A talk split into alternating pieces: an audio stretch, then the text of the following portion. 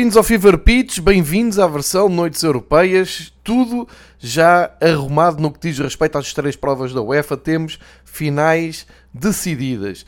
Começo por perguntar onde é que estavam em 1994, ano em que três equipas italianas conseguiram chegar à final das três provas da UEFA. Em 1994 foi a última vez que tivemos este domínio italiano. Na altura, o AC Milan uh, jogou a final da Liga dos Campeões, o Parma chegou à final da Taça das Taças e o Inter disputou a final da Taça UEFA até 2023 foi cenário que não se voltou a repetir, mesmo porque, entretanto, desapareceu a taça das taças e não era possível uh, repetir tal feito. Mas agora, com a criação da uh, Conference League, uh, isso volta a ser possível. Voltamos a ter três frentes europeias e, logo ao segundo ano, temos então domínio da Série A nas provas europeias. Já tínhamos tido no princípio da semana a confirmação que já se sabia, era uma equipa de Milão que ia estar na final,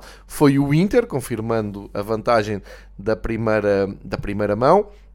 E agora um, temos na final da Liga Europa Sevilha e Roma, portanto, mais uma equipa italiana. A Roma conseguiu resistir na Alemanha uh, ao assalto do Bayer Leverkusen e conseguiu segundo apuramento seguido para uma final uh, europeia. Portanto, desde que Mourinho chegou, já conseguiu uh, tantas finais europeias como em todo o resto da história da Roma, que tinha duas presenças em finais.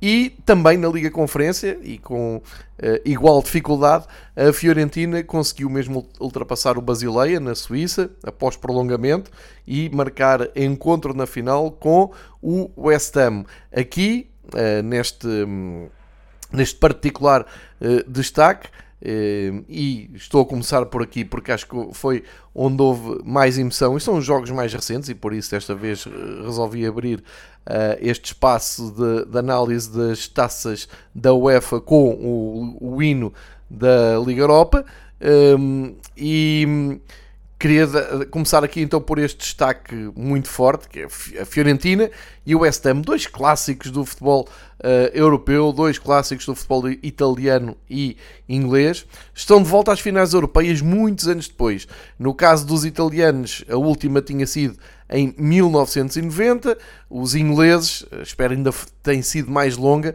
porque uh, a final que o West Ham disputou, a última europeia, foi em 1976. E uh, o jejum de títulos de cada um uh, é assinalável. A Fiorentina uh, e o West Ham, aliás, só têm uma prova da UEFA nos seus currículos. Ganharam os dois a taça das taças. a 61 ganhou a Fiorentina, em 65 ganhou o West Ham. E daí até aos dias de hoje mais nada aconteceu em termos europeus para estes dois clássicos do futebol europeu. Agora tem aqui uma grande oportunidade, dia 7 de junho, em Praga, onde está marcada a final da Liga Conferência, eh, para discutirem quem é que sucede uh, à Roma de José Mourinho e, portanto, se for a Fiorentina, uh, começa-se a ver aqui uma certa tendência para os clubes italianos dominarem a Liga Conferência. Vamos ver se, se assim é. Uh, os jogos, e podemos até com, começar por aqui, a segunda mão das meias finais trouxe muita emoção nesta Liga Conferência, uh, acabando por ser um bonito espelho da competição, da competitividade que esta terceira prova da UEFA trouxe, uh, uma porta aberta para as segundas linhas dos campeonatos europeus uh, mostrarem o bom trabalho e organização que fazem durante a temporada e por isso tivemos aqui uma certa diversidade. Era uma equipa do campeonato holandês, uma do campeonato inglês, o Basileia da Suíça tentava pela primeira vez na história colocar uma equipa da Suíça numa final europeia e a Fiorentina, que tem vindo em grande recuperação nesta segunda metade de temporada, a tentar também fazer o pleno de presenças italianas na final. Foi isso que aconteceu. Começando a olhar para o jogo dos Países Baixos, em Alkmaar, o, o West Ham levava uma, uma vantagem curta de Londres por 2-1, mas conseguiu resistir ao maior domínio, maior controle do AZ, muito apoiado pelos seus adeptos. Aliás, tivemos ali problemas graves em Alkmaar entre adeptos ingleses e holandeses antes do jogo. Foram vistas muitas imagens nas redes sociais de confrontos diretos nas ruas de Alkmaar. E depois do jogo, bem mais preocupante, porque parece-me que numa prova organizada para a UEFA não é aceitável que uh, adeptos do AZ consigam uh, invadir a zona destinada um, eh, adeptos do West Ham, uh, especialmente sendo aquela zona eh, mais reservada a amigos e familiares dos jogadores e as imagens que apareceram a seguir ao jogo são assustadoras, com uma tentativa de invasão e até com os jogadores do West Ham a irem defender as suas famílias, com destaque para o Lucas Paquetá, que deu literalmente o corpo às balas. Uh, e isto é, é costuma-se ver mais na, nas competições da América do Sul. Não sei o que é que a UEFA tem a dizer sobre esse final. Futebolisticamente falando, o West Ham acabou por tirar proveito da maior competitividade que tem na Premier League, de um plantel com mais qualidade que o AZ. De qualquer maneira, ficou uma ótima imagem do futebol holandês, do AZ Alkmaar, que nunca desistiu de tentar pelo menos igualar a eliminatória. E tanto assim é que uh, realmente os ingleses saem com uma vitória de Alkmaar, uh, mas é um gol marcado aos 94 minutos pelo Pablo Fornals uh, e, portanto, já em desespero de causa do, do AZ. Foi um jogo que esteve sempre aberto até ao fim. O West Ham resistiu, o AZ não conseguiu e segue o West Ham para a final eh, portanto, eh, vai tentar eh, regressar aos triunfos europeus depois da última presença de uma final em 1976. Grandes momentos para os adeptos do West Ham e para quem não compreende a Conference League é ver como o West Ham está a festejar na, na, nas suas redes as imagens de, de adeptos e jogadores nas horas a seguir tão felizes que estão de chegarem então a Praga no dia 7 de junho para defrontarem a Fiorentina. Uh, a Fiorentina que teve muito mais dificuldades que aquilo que era suposto. Uh, o adversário era o Basileia, não é aquele Basileia que já dominou o futebol suíço, antes pelo contrário, é um Basileia em reconstrução, à procura de anular agora um domínio que pertence ao Young Boys, embora no ano passado tenha sido interrompido pelo Zurique, mas o Young Boys ganhou a maior parte dos últimos campeonatos na, na Suíça. O Basileia tem andado mais longe dessa luta, mas aproveitou muito bem esta oportunidade da Liga Conferência, fez uma ótima prova europeia este ano. Uh, e esteve ali muito perto então de conseguir levar pela primeira vez uma equipa da Suíça a uma final da, da UEFA. Não aconteceu, o Basileia uh, trazia uma vitória surpreendente de Florença, 2-1, Uh, mas uh, acabou por uh, deixar a Fiorentina anular essa vantagem. a Fiorentina fez um zero por um, o Nico Gonzalez aos 35 minutos.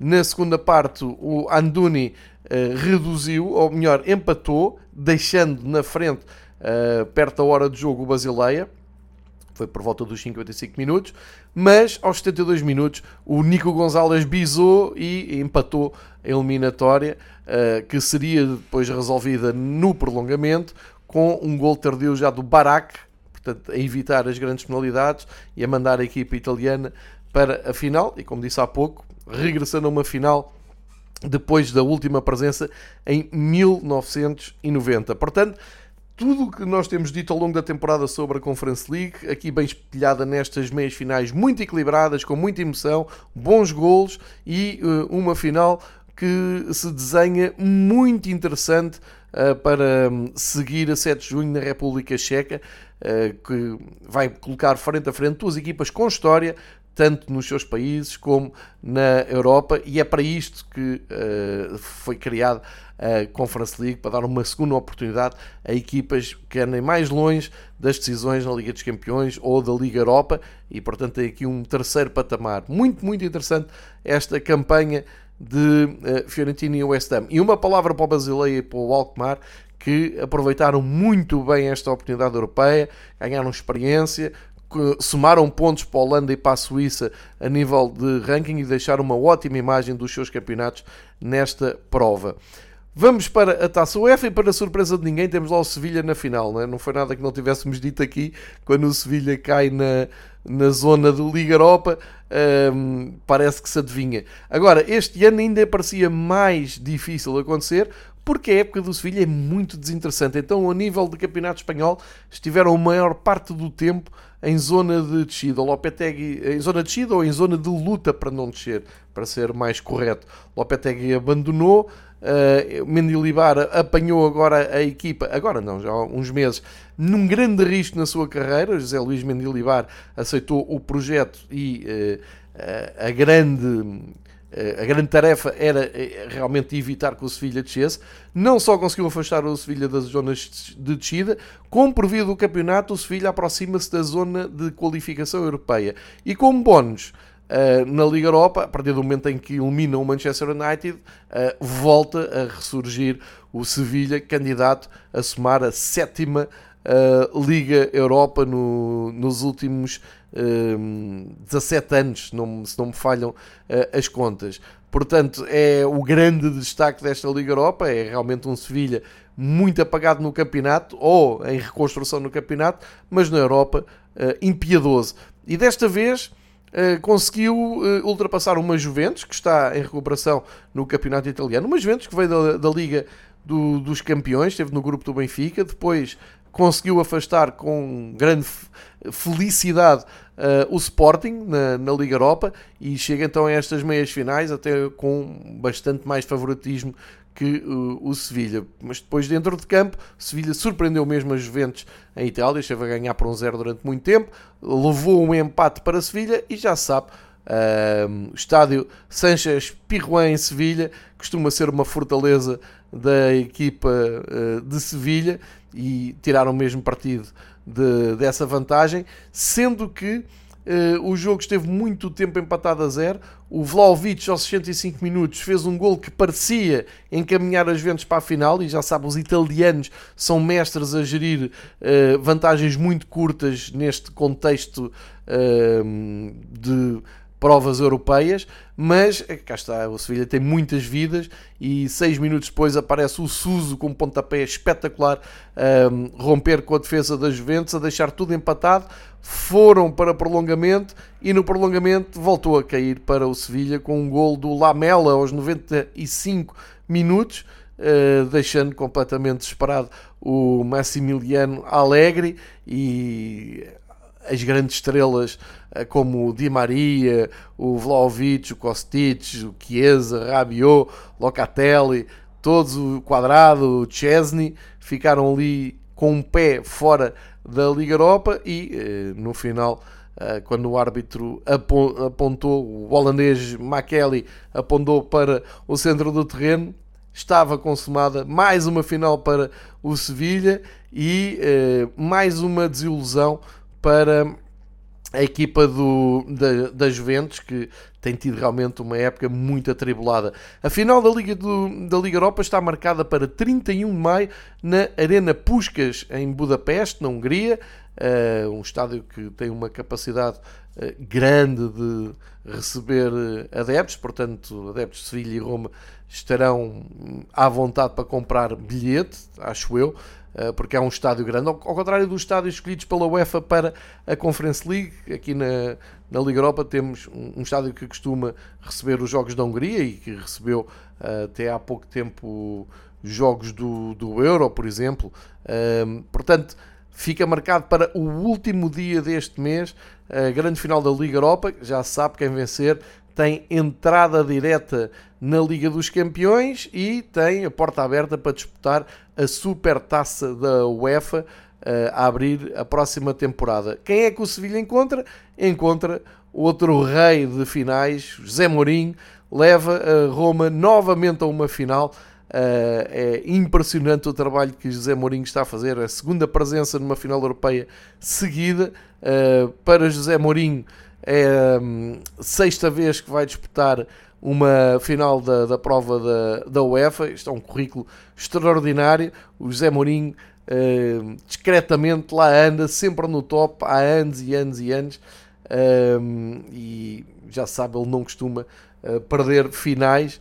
Na, na, Europa nunca perdeu nenhuma e é isso que está a motivar a euforia total em Roma para tentar até um apuramento para a Liga dos Campeões, talvez até mais uh, prático do que uh, no campeonato, em que as contas ainda estão muito complicadas, como estamos a ver às segundas-feiras, está tudo muito embrulhado ali no top 4 da Série A. Teve a particularidade de bater o Xabi Alonso, seu amigo, seu uh, ex-pupilo, que recebeu muitos elogios da parte de José Mourinho. Foi um jogo de resistência, é aquele 0-0 que convinha e, uh, portanto, a Roma levou uma vantagem curta de Roma e já vimos isto acontecer muitas vezes com clubes italianos e também já vimos isto acontecer com o José Mourinho, para não colocar a carga toda de catenacci, essas coisas nos italianos. O Mourinho é um mestre a defender estas vantagens curtas um, e conseguiu resistir em Leverkusen, um ambiente extraordinário para quem não conhecia o Bay Arena e ontem pôde ver em sinal aberto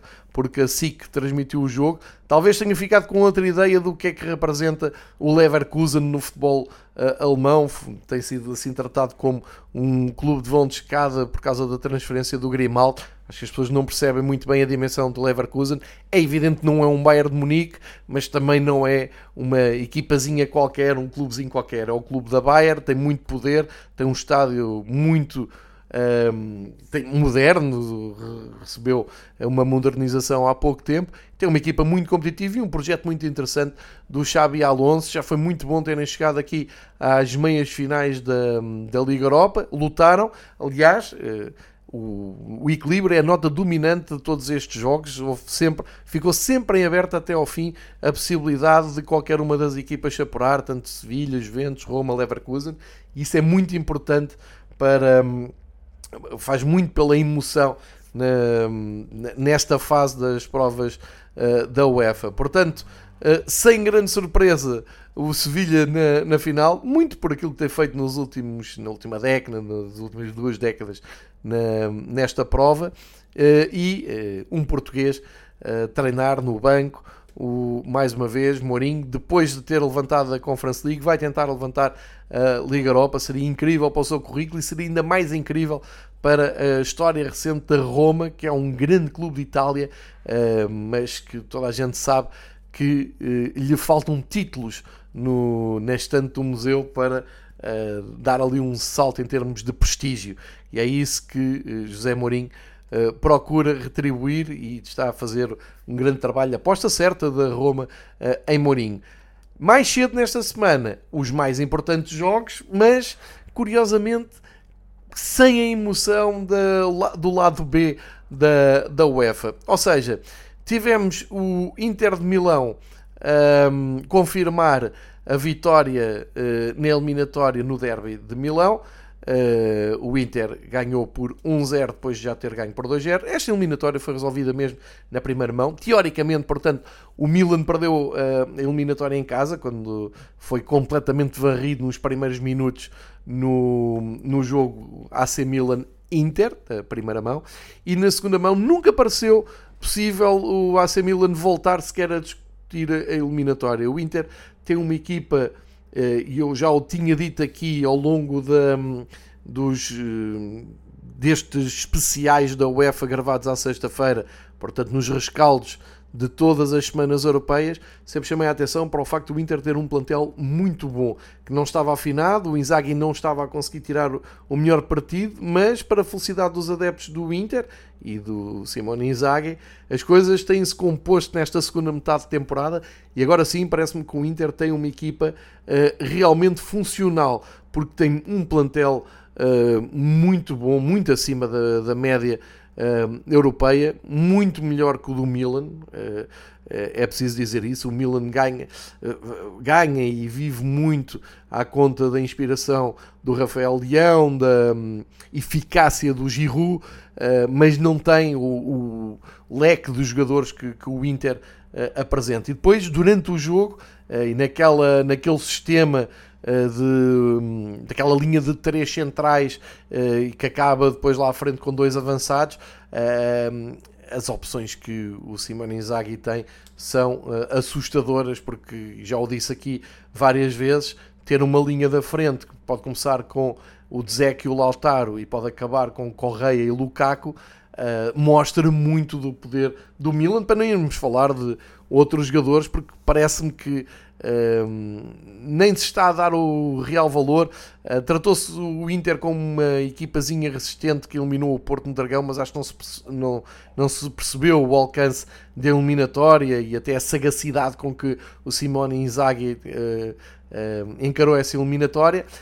e não se está a dizer, por exemplo, que olhando para a equipa do Inter o Bastoni é capaz de ser um dos melhores centrais já ao dia 2 um, italianos, e a escola italiana é muito forte, tal como o Barella é um dos melhores médios do futebol uh, italiano. E isto não é dizer pouco, porque temos depois que juntar também ao Di Marco, um jogador que cresceu muito e que faz toda a ala esquerda e que não parece que haja muito melhor também no contexto uh, italiano. Portanto, estamos a falar de três jogadores muito bons, na minha opinião, não têm um, ehm, praticamente concorrência no futebol italiano de hoje e que uh, complementam uh, depois a tal frente de ataque inacreditável com, com a qualidade que tem e jogadores da qualidade Mkhitaryan e principalmente o Akan Sanoglu que é um jogador sensacional. Portanto, Inter muito bem, ultrapassou o Milan, já fez,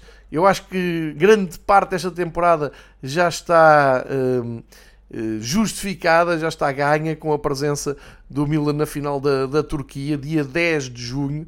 Uh, acho que ninguém no Inter esperava chegar a esta final e eles já lá estão.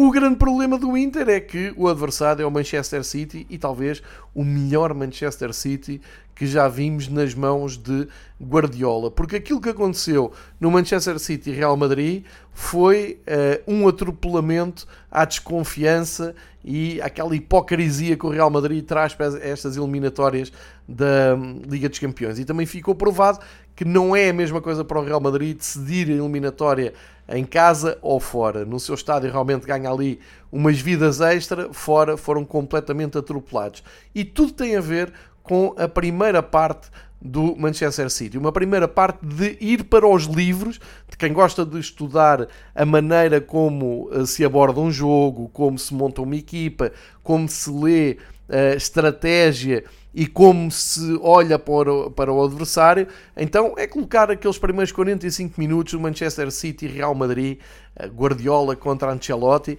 e tentar perceber o que é que o. Uh, Pep Guardiola uh, conseguiu montar e convencer a equipa uh, a fazer. Tudo parece muito simples, mas isto simples não tem nada, é uma dinâmica muito complexa, no sentido em que não é fácil uh, olhar para, para a equipa e uh, explicar, uh, como explica o 4-4-2 ou o 4-3-3. Não há, não há nada disso, nem há formação possível para identificar esta edificação do Guardiola no seu Manchester City, que está no auge das suas capacidades e conta com um grande Bernardo Silva, que é talvez o símbolo maior deste futebol total que Pepe Guardiola tem estado a desenvolver este ano no Manchester City. Nós, olhando no papel com o Ederson na baliza e depois uma defesa que conta com o Walker uh, a jogar no, no lado direito, uh, que conta com Ruben Dias e Akanji, mas depois uh, tem Stones mais à frente, Rodri também essencial no meio, o Grealish numa ala, Bernardo Silva no outro, De Bruyne, Gudogan, o Haaland, Uh, é muito difícil perceber como é que se pode travar. Primeiro é preciso perceber o que é que está ali montado, como é que o, o Akanji uh, às vezes começa a, a, construir pela esquerda, outras vezes começa a construir por dentro. Ainda marcou um gol, uh, portanto é um grande jogo do Akanji. e depois perceber como é que tudo aquilo uh, se movimenta sem precisar de ir ao banco. Mais uma vez, na primeira, elimina, na primeira mão, o Pep Guardiola nem mexeu na equipa, nesta segunda mão mexeu uh, quase simbolicamente. O Alvarez foi a jogo ainda foi a tempo de marcar um gol. Entrou o Marrez, entrou o Foden.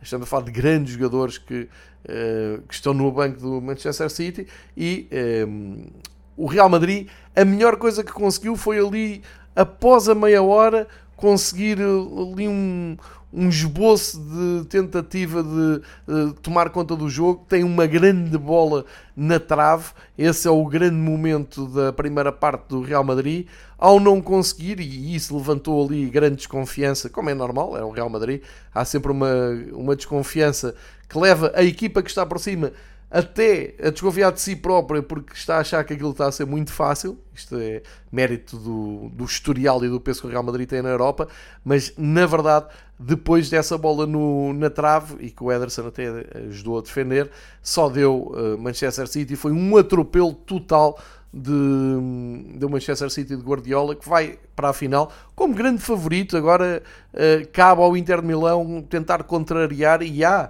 argumentos para Inzaghi uh, trabalhar e montar uma equipa que Uh, tem aqui uma vantagem: é que isto agora é só decidido num jogo. Se fosse a dois jogos, eu diria que o Manchester City era muito favorito uh, para um, conseguir ultrapassar. Teria muito tempo para dar a volta a qualquer estratégia do Inzaghi. Num só jogo e numa final uh, europeia, vai ser a segunda final que o Guardiola joga da Liga dos Campeões pelo Manchester City.